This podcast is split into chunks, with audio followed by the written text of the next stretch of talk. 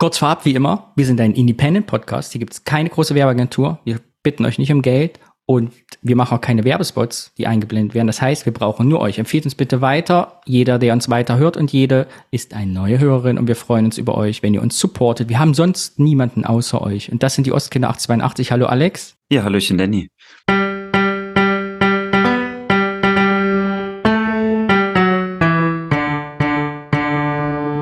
Es ist wieder soweit eine neue Folge und ich bin so froh, dass wir zusammensitzen, nachdem wir etwas geschwänzt haben, ja, jetzt Sonneberg rausgehauen haben und jetzt endlich wieder eine normale Folge. Versprechen wir, sobald es Herbst wird, sind wir auch wieder öfter für euch da. Ja. Wir haben eine Verantwortung und selbst gehen wir vor allen Dingen, wir haben auch eine Schublade voller Themen, Wörter. Also es ist nicht so, dass es uns an Kreativität mangelt, sondern. Apropos eine Schublade voller Dinge. Wir haben natürlich wieder Kommentare. Wir haben viel mehr Kommentare. Im Moment, wo wir das aufnehmen, hat uns ein Kommentar von Roswitha ereilt, der aber so lange ist, dass wir ihn beim nächsten Mal vorlesen. Deshalb, Roswitha, warte ab auf dein Feedback. Heute deshalb ältere Kommentare. Wir haben einen gefunden aus Februar 2023, hoffe ich. Ja, der ist von Annette. Äh, erstmal danke, dass du so lange gewartet hast, bis dein Kommentar kommt. Andererseits, das Schöne ist ja auch, wir haben ja auch viele Leute, die sehr früh anfangen zu hören, also quasi vor eineinhalb Jahren äh, reinsteigen. Also Annette, äh, ich lese jetzt mal kurz deinen Kommentar vor für die anderen. Hallo Danny, hallo Alex. Ich habe euren Podcast entdeckt. Nach dem Hören einiger Folgen ist er so richtig in mich eingesickert. Ich bin auch eine Thüringerin, genauer eine Jenenserin. So nennt man die in Jena geborenen. Alle anderen sind Jenaer.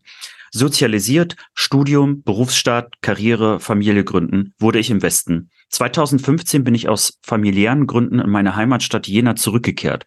Es war leider kein Déjà-vu. Jena fühlte sich für mich völlig fremd an. Auch hatte sich nach 30 Jahren nicht so verändert, dass es sich jetzt wie im Westen anfühlte. Es war aber auch nicht mehr der Osten, in dem ich mich wenigstens heimelig hätte fühlen können. Jena hatte es noch nicht einmal geschafft, sich eine eigene Identität auf der Basis der neuen Freiheit zu schaffen. Es liegt unter Mehltau. Bei vielen spürt man immer noch die Anspruchshaltung, die neue Gesellschaft muss mir doch etwas bieten. Ich beobachte Unprofessionalität und Passivität auch im eigenen Vorankommen. Bei allem ist die Handbremse angezogen. Viel und dauernd wird in öffentlichen Debatten über die noch immer nicht erreichte Gleichheit zwischen Ost und West geredet. Das müsste doch nach über 30 Jahren endlich gelungen sein. Ehrlich, ich hatte es auch erwartet.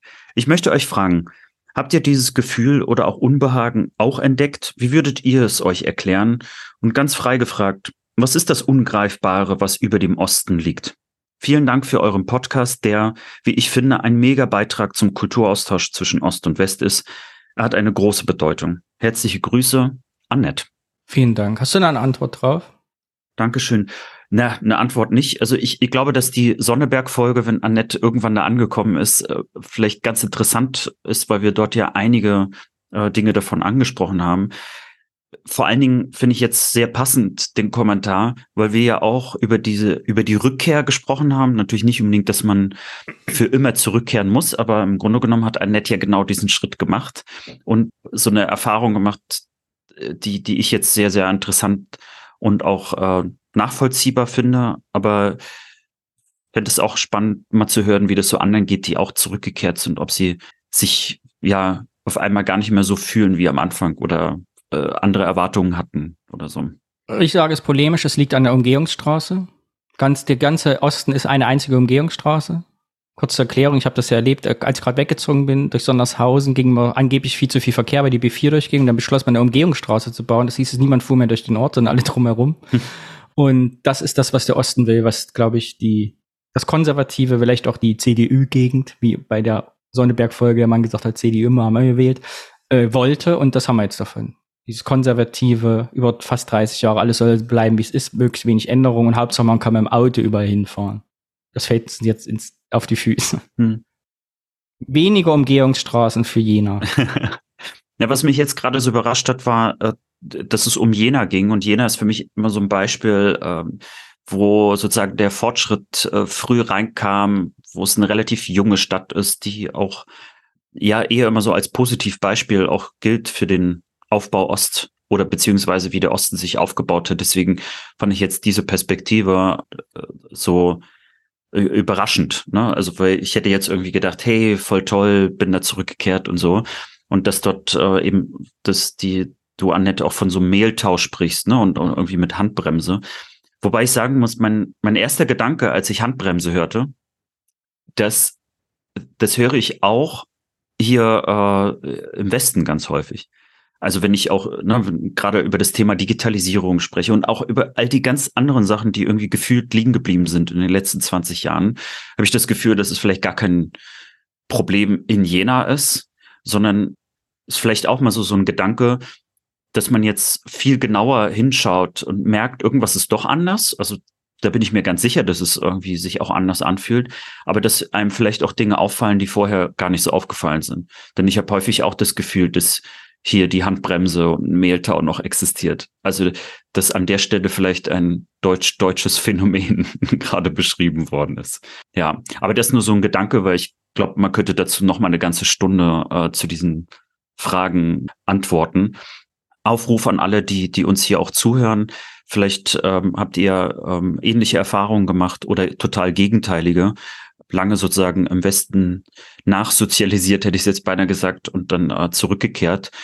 Wie ist es euch da ergangen? Schickt uns gerne Audiokommentare, falls ihr die Telefonnummer sucht für die Messenger, Signal, Telegram, WhatsApp, iMessage. Die steht immer in den Show Notes unseres Podcasts und wir freuen uns über Audios, äh, denn der Deni wird sich gleich freuen, dass wir auch eine Audio endlich wieder haben. Juhu, und spiel sie einfach ab. Hallo zusammen, mein Name ist Anja, ich bin Jahrgang 84, das ist ja wichtig in dem Podcast zu äh, betonen. Ich wohne mittlerweile in Lübeck und komme aus Sachsen-Anhalt und habe auch lange in Sachsen gewohnt. Ähm, ja, jetzt lebe ich seit ein paar Jahren im Westen und freue mich sehr, sehr über euren Podcast. Denn ganz viele Sachen habe ich sowohl hier entdeckt als auch in meiner langjährigen, über 20 Jahre dauernden Beziehung mit einem Westdeutschen. Und genau diese kleinen Unterschiede äh, finde ich sehr schön wieder zu entdecken. Ich habe angefangen, euren Podcast nachzuhören, bin jetzt bei Folge 24 und finde alles großartig daran. Vielen Dank. Ich habe zwei kleine Geschichten zum Thema äh, Geschenke, das in Folge 21 behandelt habt. Nee, es war, glaube ich, das Wort. Ähm, und zwar zwei Sachen. Also die erste ist, dass äh, ich von Großeltern und Eltern weiß, dass Geschenke nicht ähm, letzten Tag vor Weihnachten wird ein Gutschein bei Amazon gekauft, beschafft wurden, sondern dass man natürlich das ganze Jahr über schon ähm, aufgepasst hat, ob man irgendwo ein Geschenk entdeckt und es dann halt lange irgendwie im Schrank hatte, bis dann der Anlass kam zum Schenken. Und das ist so weit gegipfelt, dass es bei uns im Dorf gab es neben dem HO äh, gab es einen Laden, wo so ähm, Handarbeitskram und auch mal ein Pullover und sowas war. Und die Frau, die dort verkauft hat, die hat irgendwie im Hinterkopf gehabt, wer wann wie Geburtstag hat und wer wann äh, ähm, der Weihnachten und Ostern sowieso. Und die hat wohl dann immer schon fertige Tüten oder oder oder Beute da gehabt und gesagt, äh, guck mal, ich habe heute was reinbekommen. Das wäre was zu Weihnachten. Das habe ich für Weihnachten für Robert, Steffen, wen auch immer da gerade, äh, wer da auch immer wieder dran war, ähm, und hat es rübergereicht. Und meistens hat man gar nicht erst in die Kugel rein, äh, äh, Tüte reingeguckt und hat Danke gesagt und hat dann das Geld rübergereicht. Ähm, das finde ich irgendwie sehr skurril. Und ich weiß aber nicht, das wird so eine Mischung sein aus ähm, DDR-Zustände und äh, das Dorfleben, wo man sich ja doch ein bisschen persönlicher kannte. Die zweite Sache zum Thema Geschenke ist, äh, ihr habt ja auch besprochen, dass man immer so das Gefühl hatte, man müsste was zurückschenken oder man hat da eine Verpflichtung oder sowas. Und das kann ich insofern nachempfinden, weil als ich Jugendweihe hatte, und das war ja dann schon nach der Wende, ähm, da meinte meine Mutter, oder da war bekannt, dass so, so alle Leute oder viele Leute aus dem Dorf dann eben auch ähm, kleine Geldgeschenke machen. Also man hat dann irgendwie Umschläge im Briefkasten von den Leuten aus der Umgebung. Viele kannte ich persönlich als Jugendliche, wusste ich immer nicht, wie die Omis da hießen äh, oder wer das jetzt genau war. Und äh, meine Mutter meinte aber da schon im Vorfeld, ähm, dass das passieren, wahrscheinlich passieren wird und dass ich bitte eine Liste anlegen sollte mit, wer hat mir wie viel in Umschlag gesteckt. Damit, wenn dann mal dort ein, eine Einschulung oder ein, äh, eine Jugendweihe ist, damit wir uns dann erkenntlich zeigen und etwa im gleichen Rahmen liegen können ja, von daher kann ich euch zustimmen. Ich glaube, dieses Zurückschenken ist so ein Ding, das so ähm, mit dabei ist. Und mein, mein Partner aus dem Westen, der hat gesagt, der hat das nicht so. Ist jetzt anekdotisch, aber dafür ist euer Podcast ja da. Vielen lieben Dank, macht weiter so und bis zum nächsten Mal. Danke. Ja, das Vielen mit, Dank. mit dem Zurückschenken hatte ich letztens auch wieder erst. Ja. Habe ich Leute eingeladen zu einer Party und dann habe ich, haben sie mir, habe ich Blumen und alles und also alle mussten, keiner konnte ertragen, dass ich sagte, bringt bitte nichts mit. jetzt zehn Leute eingeladen, so Nachbarn äh, für ein kleines Grillfest, das Dankeschön. weil die mir ein bisschen geholfen haben, weil ich da die Küche renoviert habe. Aber es, alle mussten noch was mitbringen. Es war unerträglich für die Leute zu sagen, ich komme einfach so. Es war sehr interessant. Feldstudie. Feldstudie. Ja, äh, und äh, noch ein zweites Dankeschön geht an Anja, äh, denn sie hat einen eigenen Podcast, der heißt Bildung alt entfernen, den werden wir natürlich auch verlinken. Und dort hat sie uns auch namentlich erwähnt und weiterempfohlen. Cool. Vielen Dank dafür. Und äh, apropos weiterempfehlen, ihr helft uns natürlich auch, wenn ihr bei Spotify eine Sekunde nehmt und uns vielleicht fünf Sterne schenkt. Kurze Frage nochmal, wie, viel, wie viele Sterne gibt's maximal? Fünf Sterne Maximum, ah, danke dir. Ja, steigst ja hoch ein. Für diejenigen, die äh, äh, uns noch nicht so lange kennen, äh, Danny macht sich immer lustig, dass ich äh, über mich über Rezensionen nein, nein, nein, nein, nein, nein, nein, nein, nein, das verstehe ich völlig falsch. Ich mache mich drüber lustig. Ich nur für die plakative journalistische Werbung da. Wir brauchen euch. Wir brauchen jede Bewertung. Weil, ich sag mal so, wir haben nicht sehr viele Hörerinnen und Hörer. Das heißt, wenn ihr mal denkt, ach, ich müsste eigentlich mal eine Apple-Bewertung schreiben oder auf Spotify Sternchen geben oder müsste man einen Kommentar schreiben. Wenn ihr das nicht macht, macht halt niemand. Also ihr könnt nicht warten, dass das andere machen. Das, müsst, das musst du jetzt schon machen. Weil ja. das, sonst kommen wir hier auf keinen grünen Zweig. Ja, und es da geht beißt die Maus keinen Faden ab. Ja, und es geht ja auch nicht nur darum, äh, irgendwie das Publikum zu vergrößern, sondern es hilft auch, äh, das richtige Publikum zu finden oder dass es uns findet. Denn äh, wenn bei den Apple Podcasts in den Rezensionen steht, warum ihr unseren Podcast mögt und gerne hört, dann ist das natürlich auch eine gute Orientierung in diesem Labyrinth an zehntausende Podcasts in Deutschland, dass wir vielleicht diejenigen sind, denen man die Zeit schenkt. Und dafür danken wir euch auf jeden Fall, denn äh, ich musste schon ein bisschen schmunzeln, als Anja erzählte, dass sie jetzt schon aufholt und irgendwie bei Folge 21 ist, wenn man überlegt, wie viel Lebenszeit ihr uns allen hier eigentlich Ach, jetzt redet den Leuten, das nicht habt. direkt Wahnsinn. wieder alles schlecht. Nicht direkt reflektieren, das ist Zeitverschwendung. so, wir machen, äh, haben vorgenommen, die Folge nicht so lang zu machen, weil die Sonneberg-Folge ja länger geworden ist und deshalb kommen alle langen Kommentare, wir haben ganz viele lange schriftlichen, bei der nächsten Folge. Also wartet ab, ihr seid nicht vergessen. Und deshalb machen wir direkt weiter. Ich bin so aufgeregt, weil du dran bist mit dem Wort. Erklär noch mal kurz, was das ist für alle neuen Hörerinnen und dann geht's los. Ja, wir, jeder von uns bringt in jeder Folge immer ein Wort mit. Nee, das ist falsch ausgedrückt. Also, ich bringe heute ein Wort mit, Danny bringt nächstes Mal ein Wort mit. Und Wort heißt, es ist wirklich nur ein Wort, es ist nicht recherchiert und wir beide ähm, reden darüber, was uns dazu einfällt, was äh, wir Geschichten vielleicht dazu haben, was wir damit assoziieren. Ihr könnt also mit uns quasi auf eine gedankliche Reise direkt mitgehen oder auch nicht. Na los, ich bin aufgeregt. Seitdem du das Wort Porno mitgebracht hast, habe ich ja jedes Mal Angst, was du für ein Wort Nee, diesmal ist, äh, diesmal ist es auf jeden Fall jugendfrei. Wir müssen also die Folge nicht auf plus 18 stellen. Warte, ich mach die da, Augen zu. das Wort ist Schönschrift. Toll, mein Wort. Wie dein Wort? Ich kann ja vier verschiedene Handschriften auswendig. Ich liebe ja Schreiben. Mm, hat mich schon immer interessiert. In der Schule, meine liebste Ablenkung in der Schule war ja Schreiben üben. Also, ne, schön schreiben. Und ich finde es nachher spektakulär gut. Ich habe äh, lustig, äh, passt sehr gut gerade meine Lebensweise. Ich habe letzte Woche bei meinen Eltern gesessen, die ja gerade in Thüringen, und habe mal, was sie noch so von mir an Akten haben, das hat mein Vater mir nämlich jetzt gegeben, in einem dicken Ordner, meine Grundschulzeugnisse wiedergefunden. Und meine Grundschullehrerin hatte so eine unfassbar schöne Schrift. Muss mir wieder auffallen. Das ist mir damals, habe ich 30 Jahre nicht drüber nachgedacht, aber ich dachte als Kind schon, boah, hat die eine schöne Handschrift, so mit Füller. Und ja. Und ich schreibe heute nach wie vor gerne. Ich muss jetzt, wenn ich so äh, Briefe schreibe an meine Kunstkäufer zum Beispiel, mache ich immer noch mit der Hand, schreibe ich immer noch sehr gerne mit Füller. Und es macht mir nach wie vor großen Spaß. Ich habe eine tolle Handschrift. Mehrere. Ich muss kurz fragen, was heißt mehrere Handschriften? Ich verstehe das gerade irgendwie nicht. Wie kann man mehrere Handschriften haben? Also sind das unterschiedliche Stile oder wie? Ja, genau. Also ich kann dir einen Brief in vier verschiedenen Schriften schreiben, die ich so also, also fließend schreiben kann. Okay. Also dann wär's ja für einen Geheimdienst oder so eigentlich ganz genau. gut geeignet. Aha. Also ich glaube, man könnte sich schon durch, also ich glaube, ich habe schon Auf- und Abschwünge sind ähnlich, aber ich habe zum Beispiel eine andere Schrift, wenn ich äh, ja eben diese, diese Briefe an wichtige Leute schreibe oder Geburtstagskarten, als wenn ich mir selber was notiere. Hältst du es für wichtig, dass Schülerinnen und Schüler Schönschrift lernen oder schön schreiben lernen? Mm, nein. Und warum nicht? Weil es kein Mensch mehr braucht. also ich glaube wirklich, dass ja, aber also wer schreibt heute noch irgendwas? Ich glaube, man, man sollte schreiben können, ne? dass man, also nicht wie bei den Urmenschen früher ist, dass man wieder alles einritzen muss als Tiersymbol, dass man das schon beherrscht.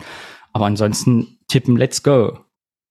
Meinst du, dass Leute, äh, die ins Alter von Unterschriften kommen, also weiß nicht, ich glaube so ab 16 oder so, ne, spätestens mit mhm. dem Personalausweis, dass vielleicht doch noch irgendwie so die Idee oder der Wunsch da ist, irgendwie so ästhetisch mindestens eine Unterschrift irgendwie leisten zu können. Ja, und ich kann allen nur sagen, kennst du das mit, kennst du diese, kenn, liest du Max Gold? Nein. Okay, es gibt eine legendäre Geschichte, die ich sehr mag von Max Gold, wo eine Tochter ihre Mutter anpflaumt, die hinten an dem Rucksack so ein kleines Kuscheltier anhängen hat. Und die Mutter schüttelt, Mutter, also ich kann es nur paraphrasieren, Hm. weitergeben, tu dieses Kuscheltier in deinem Rucksack weg, denn keine erfolgreiche Frau der Welt hat, also niemand ist erfolgreich geworden mit Kuscheltieren an Rucksäcken. Oder könntest du dir Angela Merkel vorstellen, wie sie eine Rede hält mit einem Kuscheltier am Rucksack. Und so finde ich mit Unterschriften, alle Unterschriften ist erlaubt, solange der I-Punkt kein Kreis ist. ich habe mit allem gerechnet, aber jetzt nicht damit. So, ich kann den Leuten davon abbringen, Kringel über Is zu machen. Habe ich kein Verständnis für. Sieht immer nach Kinderschrift aus. Ja, das ist interessant. Oder ein Herzchen. Ich bin der Schrift sehr verfallene Handschrift. Ich liebe handschriftliche Sachen, aber ich kann jeden verstehen, der keinen Bock zu hat und man braucht sie im Alltag wirklich nicht. Also mit der Hand schreiben schön ist ja nun wirklich überflüssig geworden.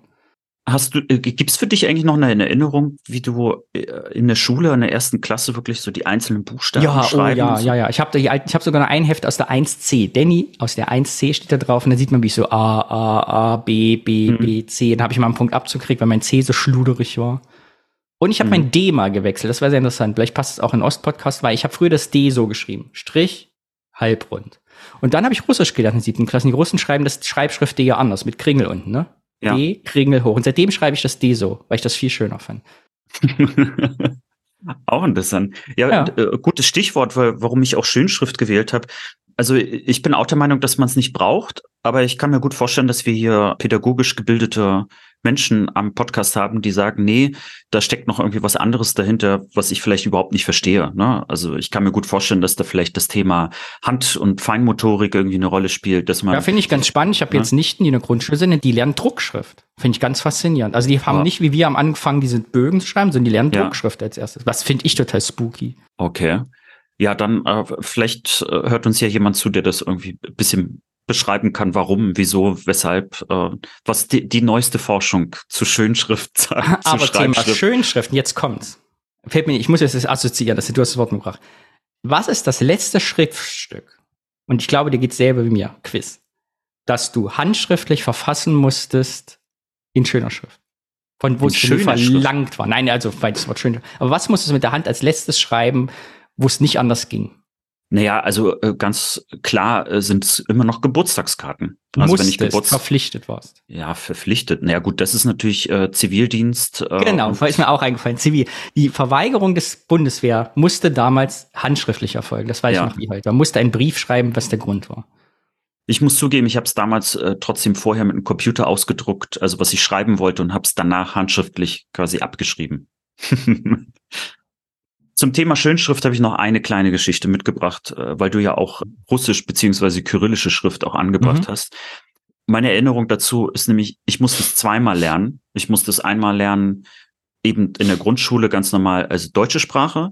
Und dann hat mein Opa mir quasi parallel, immer wenn ich in den Sommerferien da war, äh, auch ein Heftchen dahingelegt. Das sah ein bisschen anders aus. Äh, ich habe diese Heftchen auch immer noch. Und dann musste ich eben Buchstabe für Buchstabe, Zeile für Zeile schreiben. Ich, also, also anstatt also eine Mittagspause hatte ich im Prinzip eine Lernpause. Und dann hat er wirklich sehr, sehr streng wie ein Lehrer dann geguckt, ob ich die Buchstaben alle richtig äh, geschrieben habe und so. Und äh, ironischerweise ist es doch bei mir sehr tief jetzt verankert. Also ich könnte jetzt immer noch das so schreiben, höchstwahrscheinlich. Sicherlich nicht annähernd so schick. Aber wenn mein Opa mir das damals nicht so beigebracht hätte, hätte ich heute das nicht schreiben können. Jetzt ist es so, meine Mutter hat mir, damit ich meiner Oma und mein Opa dann so Briefe und Postkarten schreiben konnte, hat sie mir vorher auf Russisch Sachen vorgeschrieben, weil ich nämlich Russisch zwar sprechen konnte, ich konnte kyrillische Buchstaben malen, wenn man es so will, aber ich konnte nicht wirklich Russisch schreiben. Und dann hat meine Mutter mir im Grunde genommen die Briefe und Postkarten vorgeschrieben und dann habe ich sie mit meiner eigenen Handschrift abgeschrieben. Weil sonst hätte ja auch meine Mutter einfach das abschicken können. So dass es also immer noch danach aussah, dass ich das mache. Und meine Großeltern haben, glaube ich, ganz lange gedacht, dass ich wirklich Russisch kann. Cool. Aber ich liebe ja kyrillisch schreiben. Ich habe vier rausgeklappt und ich liebe die kyrillische Handschrift einfach, weil sie durch diese, zum Beispiel das T mit den drei Strichen oder das F mit den zwei Kringeln oder weil es die schön aufschön kann. Also zum Beispiel, wenn du das, das Mhm. weiche S mit dem Kringel hinten oder auch, äh, was ich, Ikratkoje und so. Also das finde ich einfach schön, diese, weil es so viele Haken hat. Ich liebe das. Ich kann heute sehr, gut- ich kann auch fließend kyrillisch schreiben, aber nur Deutsch. Also was ich perfekt kann heute normale Handschriftgeschwindigkeit ist schreiben, was ich, hallo Alex, wie geht es dir? Äh, wie war es gestern? Aber als, als deutsche Worte, nicht als russisch. Also mhm. geht es dir G-E-T äh, wird, würde es nack. So, das kann ich noch gut. Ja, ja, aber kein Russisch mehr. Warum hast du das denn mitgebracht, das Wort? Warum hast du Schönschrift jetzt? Wie kommt es dazu? Was war dein es gab jetzt Anlass? gar keinen direkten Anlass. Ich habe immer eine Liste von Worten auch bei mir. Kannst du denn schön schreiben? Nee, nicht wirklich. Also äh, am Ende Wolltest ist nicht so viel. Je, oder war es dir egal? Hm, ich glaube, dass es eben dadurch, dass vor allen Dingen mein Opa mich damals dazu gezwungen hat, mir die Lust daran eher geraubt hat. Wenn ihr einer in der 10. Klasse gesagt hätte, nie wieder Handschrift, hier hast du einen Computer, kannst alles eintippen. Ich glaube, es war äh, auf jeden Fall der Fall. Ich, ich schreibe trotzdem noch gerne mit der Hand. Äh, hast du denn jemand, der Frage, du bist ja, hast ja journalistisch gearbeitet. Hast du denn als Journalist in deiner Tätigkeit da irgendwie mit der Hand immer geschrieben oder Computer? Oder hast du auch so eine Notizen? Ich äh, schreibe heute noch Notizen per Hand. Ja. Äh, also alle Vorbereitungen für unsere Podcast-Folgen sind immer so, dass ich ein leeres A4-Blatt nehme, ich falte es zu einem A5-Heftchen, so und dann dann sieht das so aus, so hier. Ich, ich habe die auch alle Ach noch. so hässlich ist die Handschrift gar nicht. Ja, also man kann es lesen. Also es ist jetzt keine Apotheke oder äh, Arzthandschrift, aber sie ist halt so ja, also ich, ich gebe mir nicht Mühe, dass sie irgendwie schön ist. Und wenn ich mir so Geburtstagskarten anschaue, die ich irgendwann mal geschrieben habe, dann sieht man, dass ich mich dort mehr bemühe, aber es sieht jedes Mal anders aus. ich werde nie vergessen, vielleicht äh, das zum Abschluss. Philosophieunterricht, ich glaube, äh, das war elfte Klasse oder so. Und wir mussten irgendwie eine Klausur schreiben drei Stunden ging das irgendwie. Also das heißt, da hast du dann diese mehreren Seiten irgendwie gehabt. Und meine Philosophielehrerin meinte so zu mir, wenn sie nicht es besser wüsste, weil sie hat mich ja beobachtet, also sie hat ja gesehen, dass ich da war, hätte sie das Gefühl gehabt, dass drei unterschiedliche Leute an dieser Klausur geschrieben haben, weil meine Schrift sich äh, radikal wandelte. Also dreimal war sie komplett auch anders. Und ich habe es auch gesehen und ich konnte auch erkennen, wann, weil es war immer so, wenn meine Hand noch das Konto mein Gedanke floss, dann habe ich wirklich hintereinander geschrieben, dann endete mein Gedanke und dann habe ich neu angesetzt und schon war auf einmal meine, äh, äh, irgendwie war es schiefer oder ich war in Eile, dann war es irgendwie schneller. Und daran erinnere ich mich auch noch sehr, sehr gut, weil das selbst meiner Lehrerin auffiel, dass das irgendwie unnormal ist. Ich hatte den Eindruck, ob das nicht der größte Unterschied nochmal zum Thema heute und gestern. Äh, ich habe einen sehr guten Freund, bester Freund vielleicht sogar, der dreht den Zettel immer fast 90 Grad beim Schreiben. Also der schreibt quasi nicht. Mhm. Ja. So, und ich weiß, dass uns das damals verboten worden ist. Wir durften das Papier nicht drehen. Und wir sind ja sehr, auch als CDR-Kind, sehr gedrillt worden, würde ich fast sagen, das ordentlich zu machen. Und ja, das bewirkt sich bei mir bis heute aus, dass ich das nach wie vor bei ihm sehr lustig finde und ich sehr akkurat und diszipliniert noch schreibe. Das ist, mhm. glaube ich, die Auswirkung bis heute. Es hat mich so früh geprägt, dass ich das heute genauso noch tue. Ich käme nie auf die Idee, den Zettel zu drehen. Hast du denn, äh, besitzt du einen teuren Füller? Also Nein. wo du sagst, da habe ich, ich habe extra ja, investiert? Ich habe ja, äh, du kennst mich, das, also ich verliere einfach alles oder mach's kaputt und deshalb, ich habe einen ganz normalen Lamy-Füller, so einen Schulfüller, glaube ich, für 12 Euro. Aber wenn du es nicht verlieren würdest, wäre das etwas, wo, wo du nee, noch. Mm, nee, no. Es gibt ja so Leute, ich kenne jemanden, der hat sich von seinen Eltern zum Abitur so ein 800 Euro, wie nennt sich die teure Füllerfirma? äh, so Mont Blanc oder so. Ja, ja, genau, geschenkt bekommen, ja. aber das wäre Ja, genau, so. ich habe ich hab nämlich auch einen Kollegen, der ganz glücklich war, dann wirklich so so einen Füller zu haben und da gibt's ja äh, ich habe mal so eine Dokumentation gesehen. Ne? Ja, ist wieder Klassismus. Ich glaube, es gibt Kreise, mhm. wo man die auf die Armbanduhr guckt und weiß, gehörst du dazu oder nicht. Und also gehörst du mit Mont mhm. Blanc Füller dazu, aber ich bin nicht in diesen Kreisen. Sollte ich jemals Bundestags, äh, sollte ich jemals Bundespräsident werden, was ja mein Ziel noch ist, jetzt seitdem ich 40 bin, werde ich mir einen teuren Füller kaufen. Wobei da wird's ja, da ist es ja, glaube ich, sogar so, dass immer nur pro Unterschrift äh, irgendwie der Füller behalten wird. Damit Und dann kommt direkt ins Haus der Geschichte. Ja. Diesen Füller hat Danny Frede. Ja, vielleicht äh, noch der letzte die Bogen. Die Abschaffung der, der Kopfnoten. Und der, der, der letzte Bogen zu heute, äh, weil ich auch mit der Unterschrift das noch äh, gerade mit dir hatte. Ich kriege ständig jetzt Werbung bei Instagram irgendwie für, also dass man jemanden beauftragen kann, dass äh, du dann sozusagen eine schöne, repräsentable Unterschrift dann bekommst. Mhm. Also irgendwie macht das noch irgendwas mit den Leuten. Oder vielleicht eben auch je mehr Druckbuchstaben und Computerisierung da ist, wird vielleicht eben dann doch das kleine Stück Handschrift dann doch wieder das Persönliche, das Tolle, das Ästhetische, was das Besondere. Ja, das Emotionalisierte. Ich kann mich noch an die Zeiten erinnern, wo es auf einmal on Vogue war, eine Postkarte zu schicken, weil niemand mehr Postkarten gesendet hat. Und so ist gleich ja. mit Handschriften. Ich glaube, heute was Handschrift zu machen, ist eine Art der Anerkennung und Personalisierung. Hm. Ja gut, du hast es ja auch on Vogue gemacht, dass man uns wieder Faxe schickt. Eben. Wir kommen. ja, cool. Danke für das Wort. Toll. Finde ich Super. gut. Habe ich direkt Kindheitserinnerung, vor allem an diese DDR-Heftchen, diese grauen Papiere, die vorne so ein bisschen grünlich waren und vorne dieses Viereck drauf, wo steht Klasse, Name. Und wo vor allen Dingen die, äh, die, äh, die Zeilen sich äh, über die Zeit veränderten. Also wo Genau, erst noch so die, Hilfszeilen ja, oder Zwischenzeilen waren. Die, die, die drei Zeilen über Kleinbuchstaben, Großbuchstaben und später, wenn man dann ganz stolz war in der zweiten, dritten Klasse, mhm. so waren dann nur noch zwei. Man musste die Höhe der Buchstaben dann selber bestimmen. Ja. Und dann hat man einfach so Ringblöcke in Mathe äh, Kästchen gehabt, so wie ich. Genau, dann einfach jedes Fach, ja genau, für alles und die Kästchen äh, dafür gesorgt haben, dass man auch eine kleinere Schrift hat und es sah alles viel, viel ordentlicher aus als alle Jahre zuvor. Cool, danke. Sehr schön. Schönschrift, schön beendet. Dann, Dann springen weiter. wir mal, man merkt sofort, dass wir so hektisch in dieser Folge ja, sind. Irgendwie, ne? So, wir, wir springen zum Thema. Du, du, hast angefangen mit den Audiokommentaren, wir wollen den Leuten, die, die nehmen so viel Zeit für uns. Ich habe jetzt die ganze Zeit schlechtes Gewissen, weil ich denke, oh Gott, wir stehlen den Leuten einfach mit. Wir sind ja kein Laber-Podcast, wir müssen einfach zack, zack, zack weitermachen. Jede Minute unserer Hörerin ist kostbar. So sieht's aus. Zack, zack, zack. Mein nächstes Thema, ich habe ein Thema mitgebracht, ich habe ein bisschen recherchiert, ein bisschen vorbereitet, äh, kurz und knackig. Und mein Thema, willst du wissen, wie es heißt? Ja, das wäre ganz hilfreich. Ist folgendes. Hol mir mal eine Flasche Bier, sonst streike ich hier und schreibe nicht weiter. So, einen Schluck.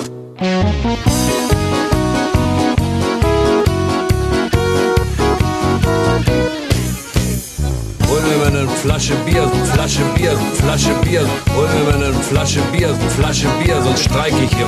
Hol mir mal eine Flasche Bier, Flasche Bier, Flasche Bier. Hol mir mal eine Flasche Bier. Schluck, schluck, schluck. Du kennst es? Ich kenn's auf jeden Fall. Ich bin aber total gespannt, was das Thema ist. Wir reden über, wie wird eigentlich über den Osten gesprochen in den Medien? Und ich habe das mitgebracht, weil, was keiner weiß, in meinem Heimatort beim Wahlkampf 2002 hat Gerd Schröder das in Berka bei Sonnershausen, da wo ich herkomme, gesagt, bei einer Wahlkampfveranstaltung. Das ist Hör direkt auf. aus meiner Nachbarschaft aufgenommen. Also da hast du jetzt aber was ausgegraben. Beim Stadthilfe Jugendclip mhm. in Berka bei der Autogrammstunde. Mhm. Kann man nachlesen in der Thüringer Allgemeine von Alexander Lorenz vom 10.09.2010 im Artikel. Aber das wusste ich auch vorher schon. Und das war, ich habe das Wort eigentlich mitgebracht, weil das so eine, eine Erinnerung ist, wie über den Osten einfach gesprochen wurde und was man mit uns gemacht hat in den 90ern. Ich erinnere an das. Das Lied war übrigens erfolgreicher. Das war das erfolgreichste Lied von Rap. 250.000 verkaufte CDs und Kassetten in den ersten drei Tagen und war damit erfolgreicher als Maschendrahtzaun. So. Oder weißt du noch Ostdeutsch schön in Kakao gezogen? Welches Lied, Stefan Raab? Nee. La Paloma Blanca. Ach du meine Güte, ja, das ist auch also, noch von dem, ne? Ja, ich wusste, dass ich ganz schlimme Sachen dir mitpräge, von denen du 20 Jahre nicht geträumt dass du jemals wieder drüber nachdenkst und jetzt gleich einen Ohrwurm kriegst vom Maschendrahtzaun den Rest des Abends. Genau, und ich habe einfach diese Beispiele, weil das ja bei mir um die Ecke war, einfach mitgebracht, weil das äh, dahin führte, dass meine, ich erinnerte mich, als ich das Thema angefangen habe zu bearbeiten, dass meine Mutter damals immer auf, auf der Couch gesessen hat, RTL geguckt hat und sich furchtbar aufgeregt hat, furchtbar, dass die ganzen Sachsen im Fernsehen bei Interviews untertitelt wurden und die Bayern nicht. Das hat die Fuchsteufelswild gemacht. So Anfang der 90er, weißt du, wo jetzt immer hieß, die Ossis müssen alle untertitelt werden, obwohl wir sie ja gut verstanden haben. äh, ich habe mich selber gerade erwischt, weil äh, ich, als ich das erste Mal Schweizer Fernsehen gesehen habe, als wir so hier Kabelfernsehen bekamen und so, da sind auch äh, die äh, sind sehr viele Schweizer Menschen untertitelt worden. Wobei ich aber sagen muss, da war das aber auch berechtigt. Also weil ich wirklich nicht verstanden habe, was die Leute dort gesagt haben. Und ich ja viel, viel später gelernt habe, dass in der Schweiz selber unzählige Dialekte existieren. Und ich habe das ja auf die harte Tour äh, gelernt, weil ich mal einen Kollegen äh, aus der Schweiz schrieb und meinte so, ob er mir denn helfen könne, äh, beim Schweizer Dialekt, also etwas in Schweizer Dialekt zu übersetzen. Und da hat er mir dann sehr nett und freundlich, aber auch sehr ausführlich in der E-Mail geschrieben, dass es einen Schweizer Dialekt nicht gibt. Im Prinzip habe ich den gleichen Fehler gemacht, wie, wie jetzt immer noch Leute sagen, es gibt einen ostdeutschen Dialekt. Mhm. Und Sächsisch wird ja meistens mit Ostdeutsch gleichgesetzt. Das kommt ja auch noch hinzu. Und ich muss natürlich Fakten erzählen. Facts, Facts, Facts. Denn es gab natürlich, äh, holen wir mal eine Flasche Bier in drei Varianten. Die Instrumentalversion, die Polka-Version, wie wir eben gehört haben, und die funky Parteitagsversion. Aber Schluss damit. Es hat mich einfach nur hingeleitet, weil ich mir dran gedacht habe, über, weil ich über einen MDR-Artikel von 2021 gestolpert bin, wie wird eigentlich über den Osten geredet? Und zwar wollte ich das mal erklären oder erzählen und habe mir einen MDR-Artikel, am dem wir jetzt ein bisschen langhangeln, aus 2020 von Peter Stawowski, Stawowi, äh, gelesen, der sich mit äh, wissenschaftlicher Ausarbeitung dieses Themas beschäftigt und wie sich das geändert hat. Und da du als im Journalismus gearbeitet hast, in dem Journalismus ja heute noch affin zustehst, dachte ich, können wir mal darüber reden. Folgendes. Es wurden 200 Millionen Presseartikel aus Deutschland durchsucht nach Schlagworten, wie sie vorkommen. Ne? Statistische Erhebung. Und qua muss man jetzt vorstellen, was da jetzt passiert ist, ist nur reiner quantitativer Zusammenhang. Also die Worte finden halt natürlich statt. Man kann nicht gut sagen, in welchem Kontext sie stattfinden, weil man das nicht analysieren konnte durch die automatische Auswertung. Aber es gibt natürlich eine Tendenz, wenn die so festgestellt werden. Und es gab 2018 das erste Mal die Untersuchung vom MDR. Das hieß damals, äh, wer braucht den Osten? Und dort zeigten sich große Unterschiede zwischen Zeitungen Ost und West. Also wie berichten Zeitungen, die im Westen angesiedelt sind, gegenüber von Zeitschriften und Zeitungen, die im Osten angesiedelt sind. Und 2020 wurde das dann fortgesetzt, das Projekt mit MDR Medien 360G. Da sehen wir auch gleich ein kurzes Video. Das ist quasi so eine Kampagne, die sich mit über Medien und deren Berichterstattung auseinandersetzt. Und was sich dabei zum Beispiel herausgestellt hat, ist, dass in den letzten Jahren das Wort abgehängt und Armut in Ostdeutschland in Artikeln einfach nach oben geschossen ist. Also Artikeln, die über Ostdeutschland gingen, war das Wort abgehängt und Armut mit groß dabei. Ne, während zum Beispiel die Wörter Wachstum und, Moder Moder Moder Wachstum und Modernisierung einfach äh, weniger vorkommen als in den 90ern. Also man sieht so eine richtige Welle nach unten. Mhm. Ne?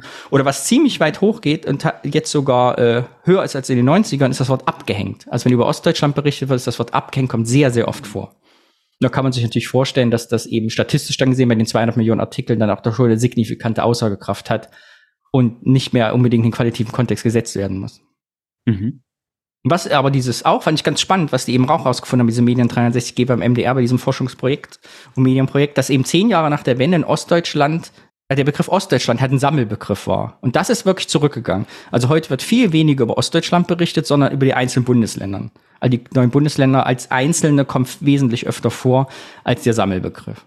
Also deine These ostdeutscher Dialekt wird wahrscheinlich heute weniger vorkommen als Brandenburger Dialekt, sächsischer und so, wenn man bei dem Dialektbeispiel bleibt. Wird also differenzierter betrachtet. Was ich ganz schön fand, ich habe ich hab die Statistik halt mal alle mal so durchgeblättert. Bin dann einer hängen geblieben, das war interessant, dass das Thema Ostdeutschland mit dem Wort Problem zusammen in den 90ern relativ wenig vorkam, dann in den 2000ern abgefallen ist und jetzt sogar die Nachwendezeit wieder überholt hat. Also man sieht so eine richtige Welle. Das, also Problem Ostdeutschland scheint wieder medial wichtiger zu sein als vorher. Und genauso, wo es auch das überholt hat, ist, das passt vielleicht auch zu unserer Sonneberg-Folge vom letzten Mal und ist das Thema Ostdeutschland und Rechtsextremismus. Also die beiden Worte überholen auch bei weitem wieder die Erwähnung in den 90ern. Was ich schon spannend fand, weil ich dachte, dass gerade in den 90ern das Rechtsextremismus in den Medien sehr weiter verbreitet war. Aber offensichtlich nicht. Also jetzt wird es mehr erwähnt als damals. Mhm. Was vielleicht mit der These, die wir beim letzten Mal hatten, ja zu tun hat, mit Aufarbeitung und was Thema sieht man über was man sieht man Probleme. Und was man halt zusammenfassend sagen kann, in bundesweiten Medien hat das, die Problematisierung Ostdeutschland zugenommen. Das, das war so die Konklusion des Ganzen. Also Ostdeutschland wird wieder problembehaftet gesehen als in den 2000er Jahren. Ich möchte mit dir gerne jetzt ein kleines Interview gucken, was im Rahmen dieses MDR 360G 2020 geführt worden ist mit Marike Reimann. Sie ist Journalistin mhm. und kennst du sie? Nee, ich nicht persönlich, aber äh, Marike Reimann sagt mir natürlich was. Ich schätze sie auch sehr. Genau, sie ist äh, beim SWR, ne? Marike Reimann, zweite Chefredakteurin des Südwestdeutschen Rundfunks. Und sie hat ein kleines Interview gegeben, das gucken wir uns fast ganz an, geht nur zehn Minuten. Sie geredet hat darüber, dass Medien, wie Medien sprechen über Ostdeutschland, dass sich da was ändern muss. Und das hören wir uns jetzt mal an. Hast du Lust dazu? Na klar doch. Das Interview heißt, äh, schon mal die Shownotes, kann man sich ganz angucken als Video vom MDR. Medien sind nicht wiedervereint. Marike Reimann von Z, Chefredakteurin. Wir sprechen heute über das Bild äh, des Ostens Deutschlands in den Medien. Gibt es einen negativen Blick auf den Osten Deutschlands in den bundesdeutschen Medien? es gibt auf alle Fälle einen negativen Blick der gesamtdeutschen Medien auf Ostdeutschland. Also wenn man sich das so in, wenn man auf die letzten zehn Jahre so schaut, dann ist das schon eine eindeutige negative Konnotierung, ähm, Themen, die Ostdeutschland Bezug haben, zu erkennen.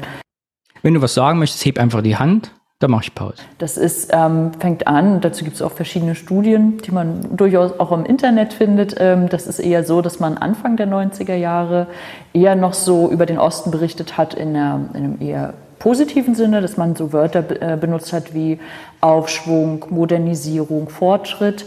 Ähm, und das ist so mit um die 2000er Jahre immer negativer geworden. Ähm, und die Berichterstattung aus dem Osten ist ähm, bis jetzt, vor zwei Jahren, auch peu à peu zurückgegangen. Das heißt, wenn überhaupt über den Osten berichtet wurde, dann war es eher sehr stark negativ konnotiert und mit einem klaren Fokus auf politische und wirtschaftliche Themen, wo dann auch klar wurde, es wird sehr wenig über Kulturelles berichtet. Und das Wording ist dann vor allen Dingen in den Jetzt kommt, ich bringe, fand schön den nächsten Ausschnitt, weil das sich so deckt mit unserer Erfahrung im Podcast. Jetzt kommt quasi diese Geschichte mit der Top 25 Ostdeutschland, was wir immer als Thema haben, ne? die, mhm. die Catwars, die, also wie wird eigentlich äh, Ostdeutschland bebildert in Medien? Das fand ich total spannend, weil es mir auch alltäglich, alltäglich begegnet und begegnete und mir aber nie so Gedanken darüber gemacht habe. In den letzten Jahren oft gewesen, eher abgehängt, eher ärmlich, eher zurückgelassen. Also ein ganz klarer Fokus darauf, dass eine Masse, und die Ostdeutschen werden ja auch immer als ähm, homogene Masse beschrieben, ähm, eindeutig negative Eigenschaften hat. Können wir diese negativen Eigenschaften noch ein bisschen vertiefen? Was sind die, die Klischees, sage ich mal, die da bedient werden? Na, die ganz klassischen Klischees, die bedient werden, finden sich zum Beispiel oft in der Bildsprache von Artikeln oder Videos, dass ähm, sofort Plattenbauten oder Trabis eingeblendet werden, damit auch jedem westdeutschen Zuschauer oder jeder westdeutschen Zuschauerin klar ist, ah, jetzt bin ich im Osten, das ist irgendwie so ein bisschen runtergekommen, bisschen schäbig, bisschen oll oder alt.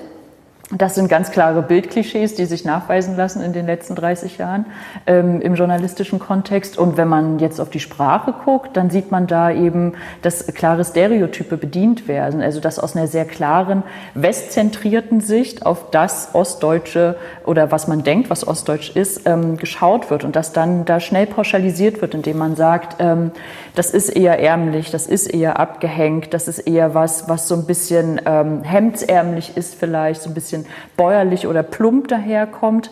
Ähm, wohingegen ähm, westdeutsche Protagonisten und Protagonistinnen in Texten zum Beispiel, dass denen wird eher, in, denen werden eher individuelle Eigenschaften zugesprochen als Ostdeutschen. Ich fand es ganz schön, weil das habe ich nämlich, ich kenne wir haben ja jahrelang hier in Köln auch die Diskussion, wenn der äh, Stadtanzeigen Express nach dem CSD, nach dem Cologne Pride berichten, dass immer dieselben Drag Queens vorne drauf sind und quasi so als Symbolbild mhm. benutzt werden, was ist, was bedeutet Pride. Und das hast du beim Osten eben auch. Das fand ich so die Gemeinsamkeit schön, dass das äh, für mich im Kopf so, dass eben auch diese typisch nach heute noch, was da gezeigt wird, wenn es um Probleme in Ostdeutschland geht. Da, äh, da habe ich letztens eine interessante Diskussion eigentlich zu einem anderen Thema äh, äh, gesehen, was dazu gut passt, dass immer, wenn irgendwie über Klimakatastrophen oder Klimawandel gesprochen mhm. wird, dass zum Beispiel bei Tagesschau, äh, wenn so äh, Extremhitze gezeigt wird, dass man aber ein Schwimmbad mit spielenden Kindern und Erwachsenen mhm, zeigt. Mhm, oder so Strand, wo ganz viele Leute. Also das im Prinzip, mhm. äh, wenn wenn das die Bilder sind, die man immer mit äh, Extremhitze verbindet, dann äh, denkt man nicht, dass das irgendwie nicht normal ist. Also dass 48 Grad Celsius irgendwie in Madrid oder so dass das was Schlimmes ist und nicht, ach, das ist äh, Schwimmbadwetter. Ne? Ja, Madrid also das, hat ja meines Erachtens auch keinen Strand. Ja, also das sowieso, ähm, dass aber die, äh, dass diese Bilder natürlich eine Rolle spielen und vor allen Dingen, wenn sie ja so ständig wiederholt werden und man sich da vielleicht auch gar keine große Mühe gibt, also Symbolbilder irgendwie mal auszutauschen und und äh, zu bewegen. Du, ich habe noch, hm? erzähl. Ich habe noch einen anderen Punkt, den sie auch angesprochen hatte äh, und den du auch äh, statistisch ähm, reingebracht hast, dass äh, im Osten in den 90ern hauptsächlich dann Aufschwung äh, gebracht worden mhm. ist. Das hatte aus meiner Sicht natürlich auch einen Grund, denn das war auch politisch gewollt. Also man wollte ja eine Erfolgsgeschichte äh, daraus machen, um im Grunde genommen auch politisch auch zu überzeugen, äh, dass äh, es in Ordnung ist, dass so viel Geld äh, letztlich dort auch reingesteckt wird. Denn das war ja nicht unbedingt äh, gewollt. Also es gab ja dort äh, gerade auch im Westen eine riesen Gegenwehr. Also das so viel Milliarden da irgendwie reinzustecken. Wir wissen, dass die Geschichte viel, viel komplizierter ist. Also wenn wir das Thema Treuhand und so weiter nehmen. Aber das war ja das politisch Gewollte. Und ich frage mich, ob umgekehrt jetzt eben auch solche Erzählungen über den Osten nicht unbedingt ein mediales Problem sind, also auch, das bin ich mir ganz sicher, dass das jetzt gleich noch weitergeht, sondern diejenigen, die diese Erzählung nutzen, weil sie ihnen nützlich ist. Also dass eben ein abgehängter Osten, äh, dass äh, die die, dass es denen schlecht geht und äh, ne, also sozusagen die abgewerteten äh, Männer, das ist ja auch so so Teil dieser abhäng ähm, abgehängten Story, dass die in der Diktatur ja nicht äh, die Demokratie gelernt haben, dass diese Erzählung auch politisch nützlich sind für bestimmte Gruppen.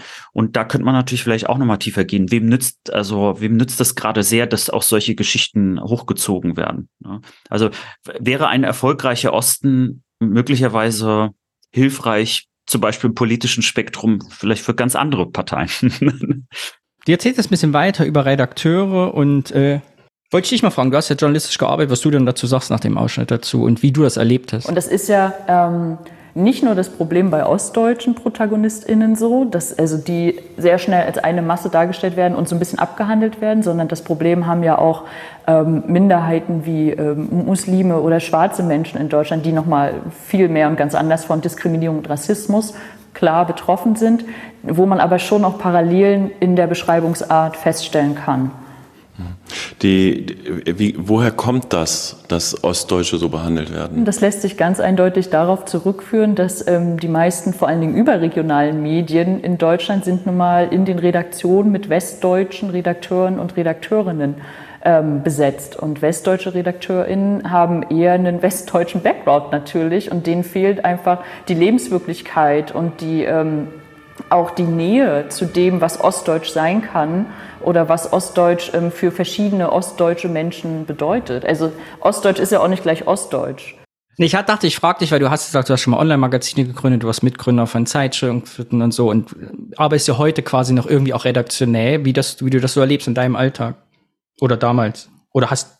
Man muss dazu sagen, dass äh, Leute natürlich wie, wie die Marike, äh, die, die hier spricht, erstmal in den letzten Jahren mir auch noch mal so ein bisschen eine Idee davon gegeben haben, dass da äh, ein Problem war. Ich habe das jetzt selber, ich war ja jetzt nicht so tief journalistisch arbeitend, dass ich jetzt also äh, das so äh, wiedergeben kann. Was aber ich habe natürlich schon gemerkt, dass es Unterschiede gibt, auch jetzt in der Abteilung, in der ich arbeite. Also dass über Ostdeutschland ähm, bestimmte Klischees einfach existieren und weil man eben äh, ähm, einfach wenig Berührung damit hat, dass man dort auch manche Sachen vielleicht gar nicht so richtig versteht oder Kontexte einfach auch gar nicht hinbekommt. Also ein banales kleines Beispiel, aber der Weltfrauentag, der spielt für mich eine viel, viel größere Rolle, weil der war schon immer irgendwie da. Ne? Mhm. Und Berlin hat ja jetzt das zu einem Feiertag gemacht, Mecklenburg-Vorpommern ja auch. Der Weltfrauentag spielt aber bei uns, also ist auch in der Westsozialisierung gar nicht so groß. Und äh, ich merkte dann richtig, dass äh, schon allein als ich mal vorgeschlagen habe, dass wir mehr zum Weltfrauentag machen, dass man das überhaupt nicht nachvollziehen konnte. Das wäre so, als ob ich irgendwie Tag des Kaffees oder so nehmen würde. Ich übertreibe das mal. Ne? Und dann gibt es bei uns auch noch eine andere Ostgeschichte. Äh, das liegt natürlich auch daran, also einige haben ja mitbekommen, dass ich für die Telekom arbeite. Bei uns ist bei vielen, die aus dem Westen kommen, gibt es auch eine Ostgeschichte, nämlich eine Aufbaugeschichte. Viele sind sehr, sehr stolz darauf, dass sie äh, direkt nach der Wende in den Osten gegangen sind und dort äh, mehrere Jahre lang äh, das Telekommunikationsnetz mit aufgebaut haben, was wirklich teilweise von der, ne, von der Pike aufkam. Und das ist natürlich eine Überleitung zum nächsten Ausschnitt, denn die Leute haben sich gefreut, in den Osten zu gehen. Und ich habe, ich kenne ein Wort aus den Medien in meiner frühesten Kindheit und Jugend, was ich jetzt erst problematisiert habe, als ich mich damit beschäftigt habe, so wie du jetzt auch sagst, mir ist das jetzt erst durch die äh, Mareike da irgendwie bewusst geworden. Und zwar das Wort Buschzulage. Kennst du das noch? Ja. Das war ja damals, wenn Beamte oder so oder Firmenleute in den Osten gingen, dort zu arbeiten, haben sie eine Buschzulage bekommen. Also mehr Geld, weil sie quasi in die Wüste, also in den Busch gegangen sind. Was natürlich irgendwie in Farm ist und glaube ich auch ein alter Nazi- und Preußen-Begriff irgendwie auch ist, weil warum der wieder aufgetaucht ist, weiß ich gar nicht. Und jetzt kommen wir nämlich zu solchen Worten, die eben da mal so weggeschrieben werden, aber man die auch anders reflektieren könnte. Fand ich sehr spannend. Ähm, ganz klassisches Beispiel. Äh, letztes Jahr titelte eine überregionale Zeitung im, im Norden dass sie ihren Nachrichtenchef zum Beispiel mal rüberschickt. Oder es gibt äh, Menschen, die haben einen Roadtrip ähm, durch Ostdeutschland gemacht und darüber eine Reportagereihe rausgegeben, wo ich mir denke, also wir sind doch hier nicht in Sibirien. So Mecklenburg-Vorpommern ist jetzt irgendwie von Kiel nicht so weit weg wie ähm, irgendwas anderes. Und man braucht doch nicht so tun, 30 Jahre nach Mauerfall und Wende, als würden wir hier im Kriegsgebiet wohnen. Und ich glaube, so diese Attitüde herrscht aber ganz oft vor. Nicht die Attitüde, dass wir im Kriegsgebiet wohnen, aber dass das einfach was ist, da kann man mal hinschauen, da passiert aber nicht so viel, außer so ein paar Neonazis schlagen sich die Köpfe ein und dann braucht man das aber nicht weiter beachten. Und ich glaube, gerade so im Spannungsfeld des historischen Kontextes, ehemalige DDR, jetzt neue Bundesländer, Belarus, ähm, Ungarn, Bulgarien, auch Polen und also ehemalige Ostblockstaaten, ähm, schon nochmal genauer angucken muss, um auch zu verstehen, warum sind da gerade Unruhen und warum sind vielleicht auch in Ostdeutschland, wieso herrscht da so eine Unzufriedenheit und wie durch, ähm, wo, warum kommt es dann dadurch zu Wahlergebnissen, die ja dann wieder hinterfragt werden zum Beispiel. Das fand ich ganz spannend, weil der Podcast aus dem Fernsehpodcast, der Niklas ja mal erzählt, der interessiert sich ja sehr für Polen. Unser Niklas, Geburtstags-Niklas, der weiß, von dem ich rede, der jetzt ja auch Polnisch lernt und sagt halt, in Berlin ist halt kein Mensch in Polen so richtig. Ne? Also man fährt zum Kippen holen, aber nicht weiter oder zum Tanken. Mhm. Während hier in Köln zum Beispiel ganz normal ist, die Leute waren alle schon mal in Amsterdam, die kennen Holland, die kennen, fahren bis an die Küste da, ne, nach, in die mhm. Niederlanden so. Aber es gibt so diesen Ost, selbst im Osten noch dieses Osthemmnis, um sich mit der Kultur weiter ostlich auseinanderzusetzen. Mhm. Das fand ich nochmal ganz spannend. Und so geht es in gesamtdeutschen Medien, glaube ich, auch. Dann eben, dass der Osten, wie sie sagt, dann einfach, da kann man ab und zu mal was berichten. Ja, äh, übrigens äh, Katapult, die Zeitschrift aus mhm. Mecklenburg-Vorpommern, äh, die äh, ist ja berühmt geworden dadurch, dass sie immer so Karten zeigt, genau. mhm. äh, so als Infografiken und immer mit zum Augenzwinkern. Und die haben einmal eben auch das mit Polen gezeigt, wo im Grunde genommen eigentlich nur das kleine Stück kurz hinter der Grenze gezeigt worden ist. Und das ist sozusagen die äh, polnische Erfahrung, also die viele Deutsche überhaupt haben und dann auch nicht mal alle Deutsche, sondern nur ein paar. Geht mir übrigens genauso, so als ich Polen vor einigen Jahren besucht habe und mehrere Städte gesehen habe, fand ich es fand ich es wunderschön und habe natürlich auch gemerkt, wie wenig ich über dieses Land weiß. Also ich auch jetzt mal ganz selbstkritisch. Es gibt eine Sache, die ich in der Sonneberg, äh, Sonneberg-Folge nicht erwähnt habe, aber die, äh, die damit auch ein bisschen zu tun hat, was das macht, wenn man so wenig auch über Ostdeutschland weiß und dann äh, nur Ausschnitte, vor allen Dingen dann immer die schlimmen, also die problembehafteten Ausschnitte dann zeigt, was das mit den Leuten auch machen kann. Ich habe Kolleginnen und Kollegen, die mir ganz offen in diesem Jahr noch, also wir reden nicht von vor zehn Jahren, mhm. sondern in diesem Jahr gesagt haben, dass sie sich nicht trauen, nach Ostdeutschland zu fahren, mhm. weil sie Angst vor den Nazis haben. So.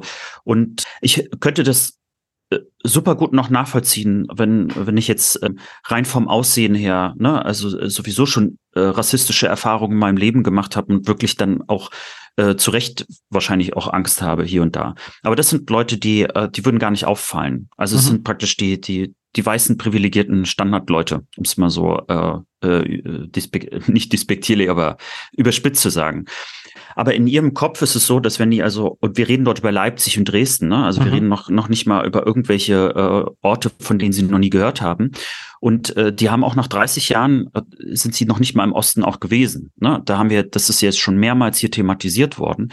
Aber dass dieses mediale Bild, das natürlich auch erzeugt wird, oder auch eben nicht, also die nicht erzeugten medialen Bilder, äh, so wirklich also gerade jetzt, wo du das mit dem Buschfunk auch nochmal, äh, Buschfunk sei schon, Busch-Zulage äh, Zulage erzählt hast, ne, äh, das zahlt natürlich noch mehr drauf ein, ne, so nach Motto, also diese, diese, jetzt mal, also diese bäuerlichen, gewalttätigen äh, Nazis, äh, da kann ich ja gar keinen Urlaub machen, da muss ich ja Angst haben.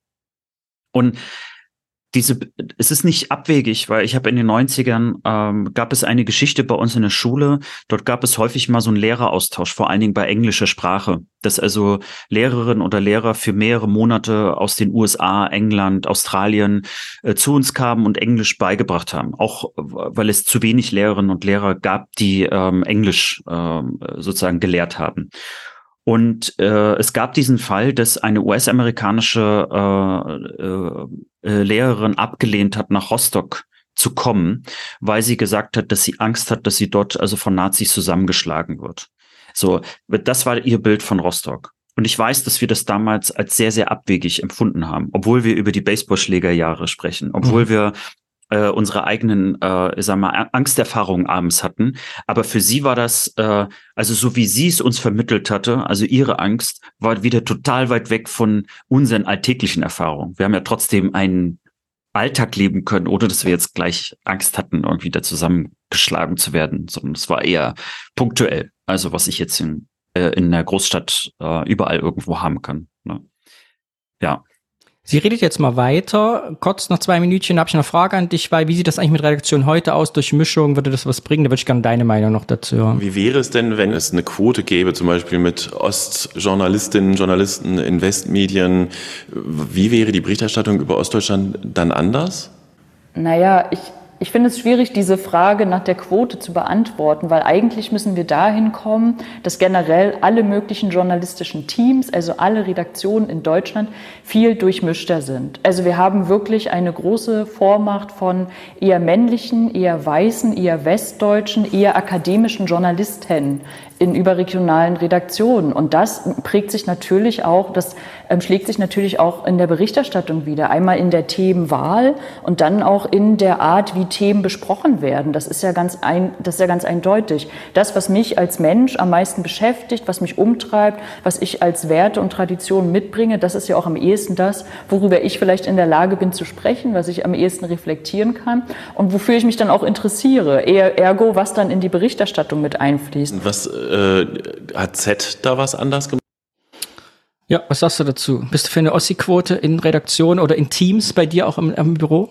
Also äh, ich unterschreibe das, was Marike gesagt hat, dass es nicht um die Quotierung geht, sondern ich bin auch für eine deutlich größere, also Vielfalt, nicht nur in Redaktionen, sondern eigentlich überall, die ein Stück weit auch mehr repräsentiert, äh, was, was in diesem Land generell passiert, nämlich dass es sehr unterschiedliche Menschen gibt. Zwei Punkte, die, den hat sie zur Hälfte angesprochen, dass auch in vielen äh, Redaktionen äh, eine sehr hohe Quote an Akademikerinnen und Akademiker ist, dass zum Beispiel gerade äh, Leute, die im Arbeitermilieu sozialisiert sind, äh, viel zu wenig auch stattfinden. Das heißt also auch die Themenauswahl und die Themenbearbeitung viel zu wenig sich mit den Menschen beschäftigt, die eine riesengroße Gruppe in Deutschland bilden, aber auch nicht wirklich repräsentiert werden. Und es gibt noch einen anderen Punkt, der vielleicht ist so überraschend, dass ich ihn vorbringe. Wir haben auch, also es gibt viele Untersuchungen, die auch in der Redaktion eine eher sag mal, äh, Mitte und etwas linkere politische Einstellung äh, in der Tendenz haben und dass es deutlich weniger gibt, die also eher eine konservativere ähm, oder liberal-konservativere Sicht haben. So, das, das ist zum Beispiel bei Armin Wolf auch in Alles gesagt vom Zeitpodcast auch nochmal angesprochen worden. Also ein Phänomen, das sich in Österreich also anscheinend genauso befindet wie in Deutschland was zum Teil auch damit zu tun hat, dass diejenigen, die jetzt also eher aus konservativeren Milieus sind, sich tendenziell gar nicht für sowas wie den Journalismus auch interessieren, beziehungsweise äh, ja, also dort auch äh, teilweise gar keinen guten keine gute Laufbahn für sich äh, sehen, äh, allein schon gehaltlich etc. etc. Und dass man da auch einiges tun muss. Und ich spreche das auch an, weil man jetzt merkt, dass äh, wir in den Medien und wann, wie, was repräsentiert wird, sehr viel auf jeden Fall damit zu tun hat, wie Redaktionen zusammengebaut sind und dass man dort natürlich auch sieht, hey, also wir haben da vielleicht nicht nur ein Problem, wie Ostdeutschland repräsentiert wird, sondern auch, dass es Menschen gibt, die nicht studiert haben, äh, die, die im Handwerk sind, die äh, im, äh, im Werk irgendwo sind, dass die vielleicht auch sich medial nicht repräsentiert fühlen. Und wir Beispielsweise, haben polemisch gesagt, die 50 Prozent der Sonneberger, die für Mindestlohn arbeiten. Zum Beispiel. Und natürlich haben wir auch Leute, die, äh, die jetzt sagen wir mal sich so über den sogenannten Genderwahn, den es nicht gibt, aufregen. Aber da gibt es ein paar Leute, und ich glaube, das sind nicht zu wenige, die manchmal den Eindruck haben, dass dort eben auch mehr, ich sage jetzt mal, eine Position einer äh, Linken, äh, den Grünen oder der SPD wiedergegeben wird und dass dieser wertekonservative Teil, den wir vielleicht beide auch nicht angenehm empfinden, aber der zum demokratischen Spektrum, um den geht's mir auch, und zum demokratischen Spektrum noch gehört, dass er vielleicht im Diskurs ein bisschen ja, äh, zu kurz also die, kommt. Du meinst die Stelle vor dem Gender waren? ja. Also, dass man, ne? Ja, dass also, man nicht weil, abtrifft den Gender waren, sondern eine Position vertritt, die auch ohne diese Polemik auskommt. Ja, also es gibt ja Menschen, die sagen, hey, äh, ne, Sprache muss sich weiterentwickeln, bla, oder äh, die, die sagen, ja, ich, ich fühle mich zum Beispiel unwohl, äh, äh, wenn Leute mit nackter Haut auf der Straße sind, also die vielleicht überhaupt gar kein Problem mit, mit Homosexuellen haben, aber die ein Problem vielleicht haben damit, wie man draußen auftritt. Und das mag man jetzt vielleicht nicht mögen, aber es ist, es ist ein konservativer Wert und äh, der steht immer noch auf demokratischen Füßen. So, und diese Diskussion gibt es ja und die werden ja geführt geführt, aber sie werden vielleicht im medialen Diskurs nicht so äh, ganz äh, aufgefangen. Das war jetzt so ein, natürlich so ein Parcoursritt, ähm, wollte aber nur zeigen, also ich bin gegen eine Quote, aber manchmal bin ich auch für eine Quote. es ist, also ist nicht ganz einfach, aber wenn es jetzt nur darum geht, also jetzt auf einmal mehr Ostdeutsche in Redaktionen zu kriegen, dann, dann wird es schwierig, weil dann wird es immer noch nicht die Vielfalt repräsentieren, die es bräuchte. Also es wäre zu kurz gesprungen. Da bin ich mir auf jeden Fall sicher. Wir hören uns die letzten zwei Minuten noch an. Sehr gut funktioniert hat. Was bringen denn aber so, so Initiativen wie zum Beispiel Wir sind der Osten oder würde es was bringen, wenn es jetzt nochmal ein starkes ostdeutsches Medium im bundesdeutschen Medienkonzert gäbe? Ich kann von außen sozusagen sagen, dass ich solche Initiativen total unterstütze, ähm, auch mit den Initiativen darüber spreche, ähm, wen wollt ihr erreichen, warum macht ihr das überhaupt und dass ich das auch nach wie vor wichtig finde. Auch da redet ihr auch von uns, Alex, ne? Wir sind auch eine kleine Initiative für ostdeutsche Stimmen. Ich höre mich, ja, da, ich hör mich da angesprochen. Äh, ich fühle mich auch angesprochen und bin, also äh, hatte auch direkt an unseren Podcast gedacht, vor allen Dingen auch, wir sind der Osten. Das sind ja äh, Kolleginnen und Kollegen, die wir mittlerweile auch zumindest äh, im Austausch immer mal wieder ähm, auch haben. Und Aber ich wollte es noch kurz, wir hören noch zu Ende, ich wollte nur ganz kurz das für mich einmal. Bestimmte Unwegsamkeiten, wie zum Beispiel unterschiedliche Löhne in Ost und West ähm, oder unterschiedliche Berichterstattung eben ähm, aufmerksam zu machen. Und na klar, umso mehr Öffentlichkeit diese Initiativen initiieren, aber dann auch bekommen, desto eher kriegen ja dann auch diese Themen Öffentlichkeit. Und das finde ich durchaus legitim. Wir hatten äh, vorhin auch schon mal angesprochen, dass äh, wenn man jetzt in Ostdeutschland lebt und immer nur wahrnimmt, dass mit einer gewissen ja, Hochnäsigkeit oder mit einem bestimmten Blick auf Ostdeutschland berichtet wird, dass es dann eventuell auch eine Distanz zu den Medien schafft und auch das Vertrauen ein bisschen, ein bisschen anknackst. Ähm, lässt sich das für die klassischen Medien überhaupt wieder zurückgewinnen? Damit klassische Medien dahin kommen, dass sie sozusagen mehr Vertrauensvorschuss, dass die mehr Vertrauensvorschuss im Osten haben oder in den neuen Bundesländern, ähm, glaube ich, ist es einfach der ähm, sinnvollste Weg zu sagen, hey, ähm, wir machen das hier transparent, wie wir bisher gearbeitet haben und bei dieser Arbeitsweise haben wir Fehler festgestellt und deswegen machen wir jetzt Schritt A, B, C. Also gucken eben, wie wir anders rekrutieren, wie wir unsere Teams aufstellen und wie unsere Berichterstattung vielleicht einfach dadurch geöffnet wird. Ich denke, das wäre der äh, simpelste und logischste Weg, um da mh, hm, noch mehr Vertrauen in anderen Bevölkerungsschichten zurückzugewinnen oder überhaupt aufzubauen. Mhm. Dann dazu gleich anschließend die Frage, es gibt halt jetzt ein Büro Zeit im Osten, es gibt Sonderseiten in der Zeit, ähm, die Süddeutsche Zeitung hat das Korrespondentenbüro aufgestockt. Äh, das ist auch schon ein Schritt in diese Richtung oder ist das eher nur, naja, wieder Kriegsreporter entsenden? Ganz ehrlich, dass man 30 Jahre nach der Wende die KorrespondentInnenstellen um anderthalb Stellen erhöht oder so, finde ich einfach nur lächerlich. Als ähm, Journalist oder Journalistin, die den Anspruch hat, ähm, überregional deutschlandweit zu berichten und 30 Jahre nach Mauerfall und Wende erst darauf zu kommen, oh, vielleicht sind da noch ein paar andere Bundesländer, in denen auch was passiert in diesem Land, finde ich schon ein bisschen spät, ehrlich gesagt. Besser spät als nie, könnte man sagen. Aber wenn man wirklich darauf hinaus will, muss man solche Produkte wie Ostdeutschland-Seiten und so eben auch deutschlandweit anbieten, weil Ostdeutsche wohnen ja schon lange nicht mehr nur in Ostdeutschland, sondern ostsozialisierte Menschen leben ja mittlerweile überall und deswegen sollten auch deren Geschichten überall stattfinden können. Ja, fand ich ein cooles Stichwort. Weil wir kriegen die Zeitbeilage ja gar nicht, ne? Kann man ja gar nicht kaufen. Ich finde ähm, einen Punkt, den sie angesprochen hat, schön, wie, wie man sowas auch aufarbeiten kann. Weil ich finde, mhm. dass wir in den letzten 30 Jahren sehr viele Themen haben, die nicht wirklich aufgearbeitet worden sind. Und zwar deutschlandweit. Ne, äh, Treuhand, Stichwort äh, ist jetzt vielleicht irgendwie äh, abgelutscht und trotzdem aber wichtig. Ne? Wer bei Netflix noch nicht die Dokumentation über Rohwedder gesehen hat, der sollte sie sich mal angucken, weil viele denken, das wäre eine True Crime Story. Es geht dort aber eigentlich um die Treuhand, was passiert ist und wie wenig wir darüber eigentlich gesprochen haben. Und das ist vielleicht auch so eine Tendenz. Ich finde Aufarbeitung nicht schlimm. Also, äh, also dass Fehler passiert sind, also das ist ja ein Normalzustand. Es passieren ständig Fehler. Was wir viel zu wenig machen, ist, dass wir über diese Fehler reden und sagen, was schließe ich aus diesen Fehlern? Ich möchte da an eine Sache erinnern, warum das gar nicht so schwer sein kann. Bei Spiegel Relotius sagt ja wahrscheinlich noch was, ne? Mhm. Also für diejenigen, äh, für die der Name jetzt nichts sagt. Das ist so, äh, war ein Spiegelreporter, hat ganz viele Preise äh, bekommen und es hat sich irgendwann rausgestellt, dass er sehr, sehr viele Geschichten, fast alle komplett ausgedacht hat oder größtenteils. So. Und Spiegel, für die war das natürlich ein Riesenproblem, weil die Glaubwürdigkeit äh, für den Spiegel damit natürlich ganz schön brüchig wurde, weil die waren sehr stolz auf ihre Dokumentationsredaktion, die unabhängig äh, jeden kleinen Fakt und so weiter äh, kontrolliert und dann stellt sich raus, dass da jemand ganze Geschichten äh, erfunden hat und äh, das eben nicht also dokumentiert oder also nicht in der Dokumentation rausgefunden worden ist. Und der Spiegel hat sehr, sehr transparent angefangen zu sagen, okay, was haben wir falsch gemacht? Wie wollen wir da vorgehen? Äh, sozusagen eine sehr offensive Haltung dazu gehabt. Ähm, vielleicht haben sie das auch ein bisschen draus gelernt aus den Hitler-Tagebüchern vom Stern, denn man muss ja sagen, der Stern hat sich, glaube ich, heu bis heute nicht davon erholt. Äh, die waren ja mal eigentlich auf Augenhöhe mit, mit äh, Spiegel. Und ich will jetzt nicht in einer Art Relotius-Aufarbeitung haben, aber es zeigt, dass man das sehr wohl medial machen könnte und sagen könnte, hey, äh, jetzt sogar ist ein guter Moment.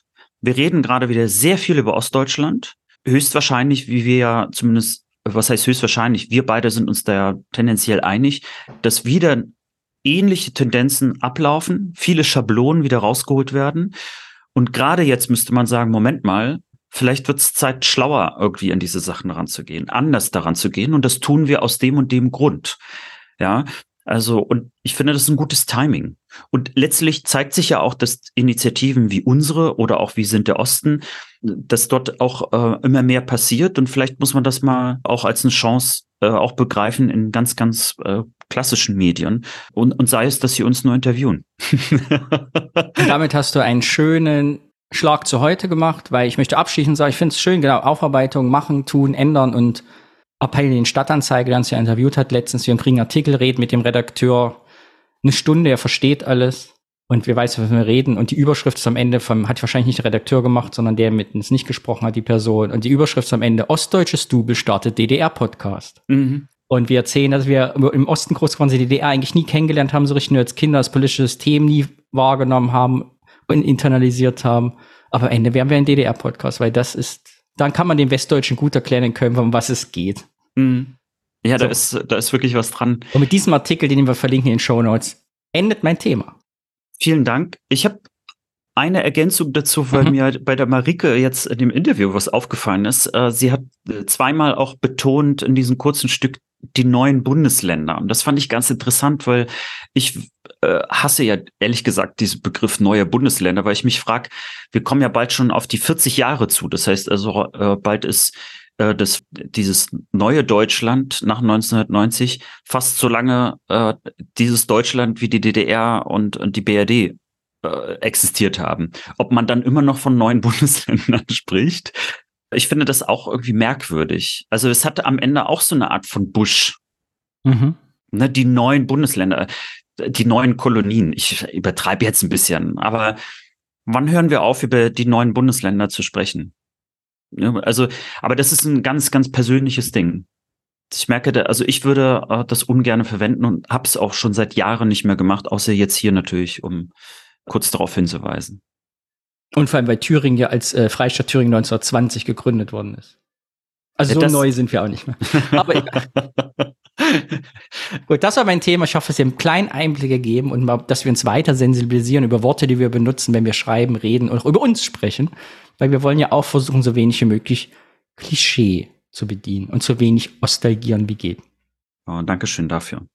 Wir sind kein Laber-Podcast, denn was ist unser Motto, Alex? Wir haben es noch gar nicht gesagt. Wir labern nicht. Wir langweilen, äh, wir langweilen nicht. Oh, ich ich kriege das, also nach über zwei Jahren kriege ich es immer noch nicht sauber über die Lippen. Ich weiß auch nicht, weil es einfach Deshalb hier der Jingle ist. für die neue Rubrik, die uns stetig begleitet.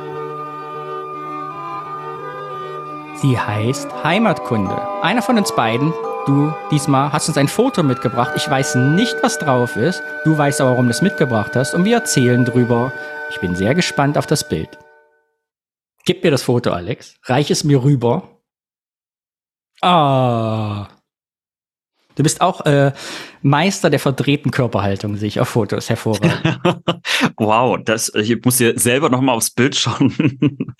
ja, was siehst du denn dort? Beschreibst du mal ein bisschen für unsere Leute, die zuhören. Das bist offensichtlich du in einer traditionellen Spielhose Diese weiten, komischen Plastikhosen, die man früher hatte.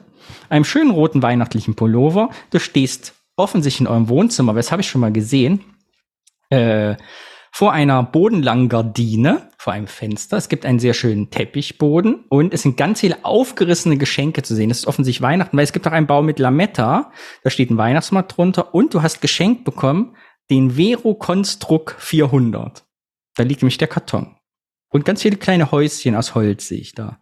Aha, was sehe ich noch? Hm, hinten können Plattenspieler sein, kann man nicht erkennen. Eine Anrichte und schön ein Gummibaum in einer Vase. Und du hast offensichtlich noch eine Tasche geschenkt bekommen und das ganz komische Socken an oder Schuhe mit so einem schwarzen Strich drüber. Ah nee, das gehört gar nicht. Das glaube ich gehört zur Modelleisenbahn, die da fährt. Ich weiß es nicht. That's all I can say. Und es hat diesen typisch schönen 80er Jahre Analogfoto Rotstich, wenn es bisschen zu viel Licht abgekriegt hat, das Foto. Da hat der Fotoprofi gesprochen. Ja, auf diesem Bild äh, geht vieles äh, vieles vor.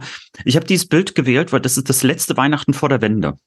Mhm. Also mit anderen Worten, hier sieht man so ein, äh, ein Stück noch äh, DDR, obwohl ganz viele Dinge, äh, also ich habe dann noch andere Weihnachtsbilder gesehen und äh, die Bilder gleichen sich. Was sich unterscheidet, ist äh, zum Teil einfach, dass die Geschenke sich verändern. Und von Jahr zu Jahr sieht man so ein bisschen, dass sich die Möbel verändern. Aber eben so Stück für Stück. Also es war nichts Radikales. Also diese, diese Schrankwand äh, in so einem Pseudomahagoni haben wir selbst noch äh, äh, zehn Jahre später gehabt, äh, schon in einer anderen Wohnung. Diese Lampe, diese Stehlampe, äh, hinter der ich mich häufiger auch versteckt habe. also da ist nämlich noch so eine Ecke. Äh, die, die haben wir auch ewig äh, gehabt. Und dann typisch, äh, du siehst da vielleicht auch diese, äh, diesen Wandtrenner, wo dann die Pflanzen drinne stehen. Mhm. Und äh, in der Tat dieses Lametta, das hat noch länger überlebt. Dieses Lametta haben wir selbst noch äh, nach 2010 in irgendwelchen Tüten gehabt und obwohl es natürlich immer weniger wurde, aber äh, das ist ja ganz anders als heute. Heute ist ja Lametta so so so ganz glattes äh, äh Silberzeugs. So, und äh, dieses äh, aus der DDR war ja so mehr so Alu-mäßig und, und äh, hatte ganz schnell so Knicke drinne gehabt. Für und alle jüngeren Hörer und hm. Hörerinnen, das war ein bisschen gegärte Ostwitz, auch im Westen später. Wir haben das ja wirklich aufgehoben. Es wurde wieder abgenommen. Es wurde nicht weggeschmissen. Bei ein Lametta war schlecht ranzukommen und es war eben auch eine andere, irgendwie scheinbar eine andere Qualität, mhm. dass man das wieder runtergenommen hat vom Baum und nicht wie heute einfach mit aus dem Fenster geworfen hat. So, so sieht's aus, ja. Und ich meine, es hat, wie gesagt, paar Jahrzehnte überlebt. Also man hat natürlich immer wieder nachgefüllt, ne? So ist ja nicht, ne? und Vero Konstrukt, äh, das ist auch so, so ein, also man konnte, das ist, naja, mit Lego nicht wirklich vergleichbar oder Lego Technik, sondern da konnte man mal so Sachen zusammenbauen. Das war so ein bisschen was mit äh, Plastik und, und äh, ähm, äh, Holz. Und einige kennen das vielleicht auch, die uns hier zuhören und in unserem Alter sind. Ich weiß nicht, kennst du, Danny, hast du mal Vero-Konstrukt gehabt? Gab's das bei euch? Sagt mir jetzt ad hoc gar nichts. Ich müsste ja. sehen, wie das aussieht. Also man konnte dann eben aus äh, unterschiedlichen Bauteilen so einen Kran ja, oder sonst was zusammenbauen. Ja, es, ne? mit so Metalldinger mit Löchern drin. Ja, genau. Das auch beim Werken gab. Ich meine ja, Du musst so. dir vorstellen, wir waren ja vier Kinder. Ja, Bei uns deswegen. haben Umverpackung nicht lange überlebt. Also ich kann mich.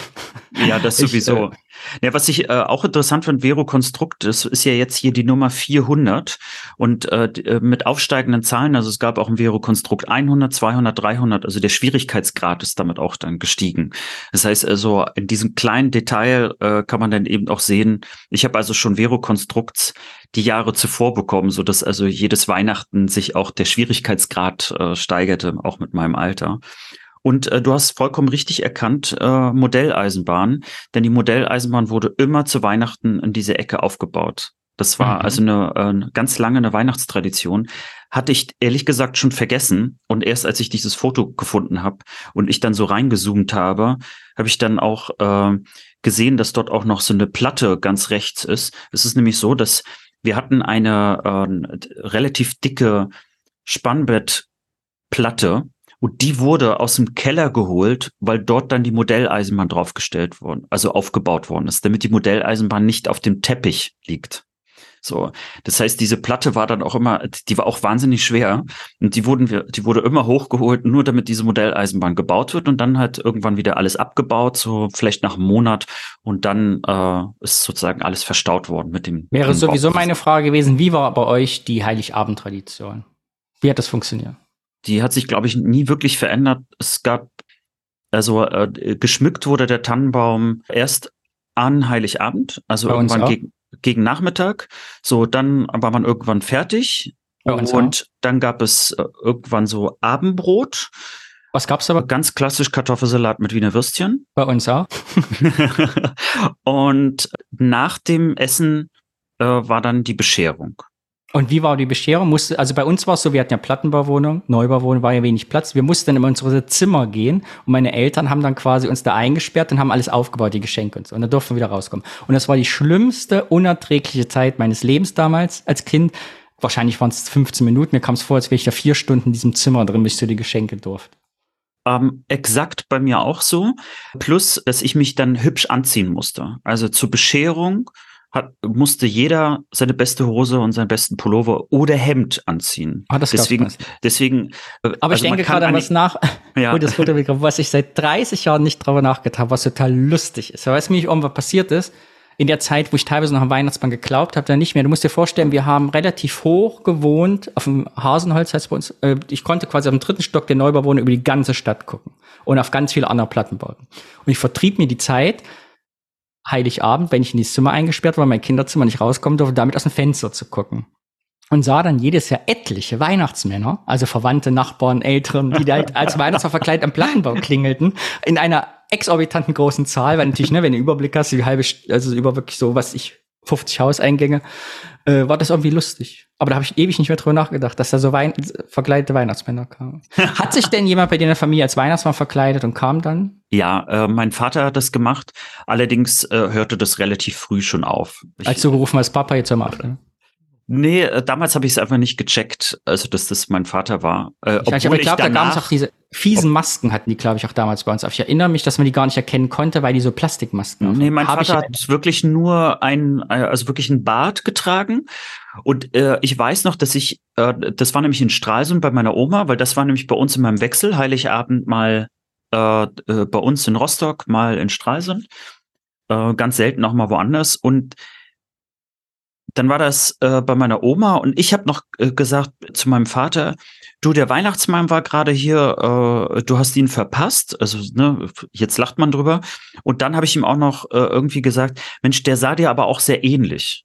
Ich bin überhaupt nicht drauf gekommen, dass er das war. So, aber danach irgendwann, also das hat nicht lange gedauert, bis ich natürlich gecheckt habe, hä, natürlich muss das ja mein Vater gewesen sein, weil ich habe gar nicht an den Weihnachtsmann geglaubt, sondern ich habe gedacht, das wäre ein Nachbar. Also ich war schon so weit, dass ich verstanden habe, dass das alles eine Show ist. Ne? So, aber äh, trotzdem war ich nicht weit genug daran zu denken, dass mein Vater sich die Mühe gemacht hat, selber den Weihnachtsmann zu machen.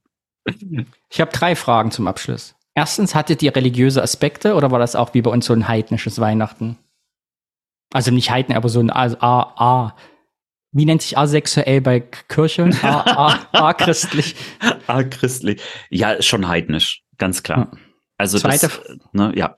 Zweite Frage, äh, gibt es irgendeinen dieser Einrichtungsgegenstände heute noch, die auf dem Foto zu sehen sind? Existiert davon noch was? Also der Teppich hat mit am längsten gelebt, weil den hatten wir hier sogar mal äh, thematisiert. Der ist sogar dann irgendwann in die Ukraine sogar noch geschleppt worden. Also dieses mehrere Kilo lange Teil. Und ansonsten, ich, also ich guck gerade, zoom noch mal hier so ein bisschen rein.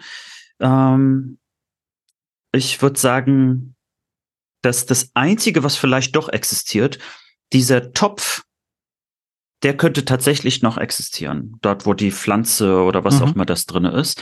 Ähm, weil diese Dinger, die standen irgendwann oben einfach nur bei uns auf dem Schrank, sind aber nie weggeschmissen worden, obwohl immer wieder gesagt worden ist, wir brauchen die eigentlich nicht. Wahrscheinlich siehst du mich in fünf Jahren mit damit irgendwie bei Bares für Rares und es stellt sich raus, dass es wirklich nichts wert ist. Dritte und letzte Frage. Du siehst so zart und ein bisschen lieb aus auf dem Foto. So, ich weiß nicht, fast so ein bisschen schüchtern. Ist das deine, also wie fühlst du dich selber, wenn du dich siehst auf dem Foto? Wie war das damals so? Wie siehst du dich als Kind? Ich, er, ich erkenne mich selber noch sehr, sehr gut darin und ich war immer schon ein sehr dünnes und blasses Kind. Hatte das, glaube ich, schon mal erwähnt, dass ich immer, wenn ich meine Oma besucht habe äh, in der Sowjetunion, Schrägstrich Ukraine, dann hieß es immer das, äh, das blasse Kind aus der DDR. also alle hatten das Gefühl, mich füttern zu müssen, um mich in die Sonne zu schicken. Äh, von daher, also so dieses äh, zarte, schüchterne Gemüt, das ich dort sehe, findet sich auch noch in meinem kleinen Seelenleben wieder. Danke für das Foto. Auf Wiedersehen, Alex. Danke dir für die Fragen und Tschüssing.